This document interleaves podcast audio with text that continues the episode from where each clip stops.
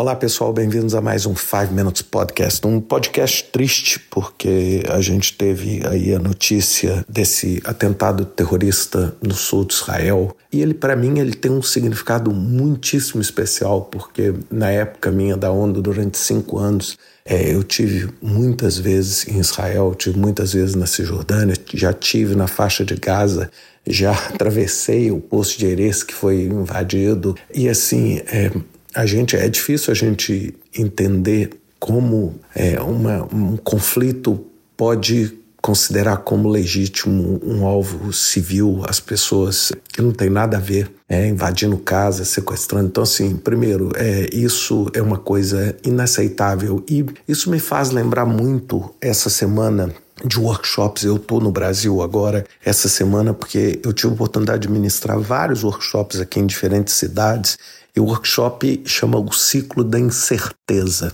E esse workshop tem um foco muito grande em tentar ver como as incertezas vão, vamos dizer, dominar as nossas decisões, vão guiar as escolhas que a gente faz nos projetos. E o que nós estamos vendo é, nessas últimas 24, 48 horas é uma coisa de uma relevância tão grande, apesar de muitas vezes as pessoas estarem no Brasil, estou gravando esse podcast na versão em português, estarem no Brasil achassem, não, poxa, isso está longe, isso é outra parte do mundo.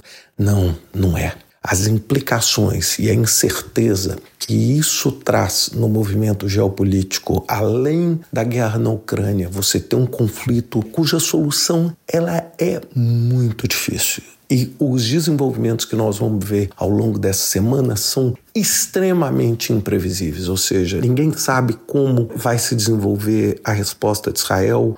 Como a única coisa que é um, um fato é que existe uma derrota e um risco iminente, uma incerteza absurda, não só para os israelenses e para os judeus, mas como também para os palestinos, porque infelizmente um evento como esse extremista ele prejudica a imagem do islamismo, ele prejudica dramaticamente a, imagem dos palestinos de bem, ou seja, pessoas fantásticas. Eu tive a oportunidade de conviver com inúmeros.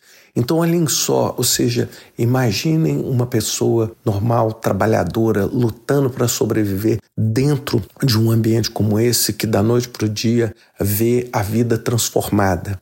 E esse é o ciclo de incerteza que a gente vive. Como, assim, a gente, eu não estou querendo fazer nenhum tipo de comparativo, mas como a gente viu com o Covid, como a gente viu com a Ucrânia. Então, nós estamos vivendo num mundo onde a incerteza é a palavra de ordem. Né? De eventos geopolíticos como esse que a gente está vendo, que me entristecem, mas assim, vocês não têm ideia o tanto que eu fico triste de ver um fato como esse, o tanto que eu sinto a dor das pessoas que estão sofrendo agora. Agora, a incerteza é a palavra de ordem. Isso vai no ambiente geopolítico, isso vai no ambiente tecnológico, com inteligência artificial, com todas as transformações da tecnologia, isso vai no ambiente econômico. E o que, que é importante, o que, que a gente tem que levar desse podcast, o que, que eu quero compartilhar com vocês, é que a instabilidade é parte do jogo agora, ou seja, ela é parte do jogo. Antigamente, a gente tinha eventos que geravam estabilidade, mas esses eventos, eles não eram gerados na velocidade e na magnitude que eles estão sendo gerados hoje.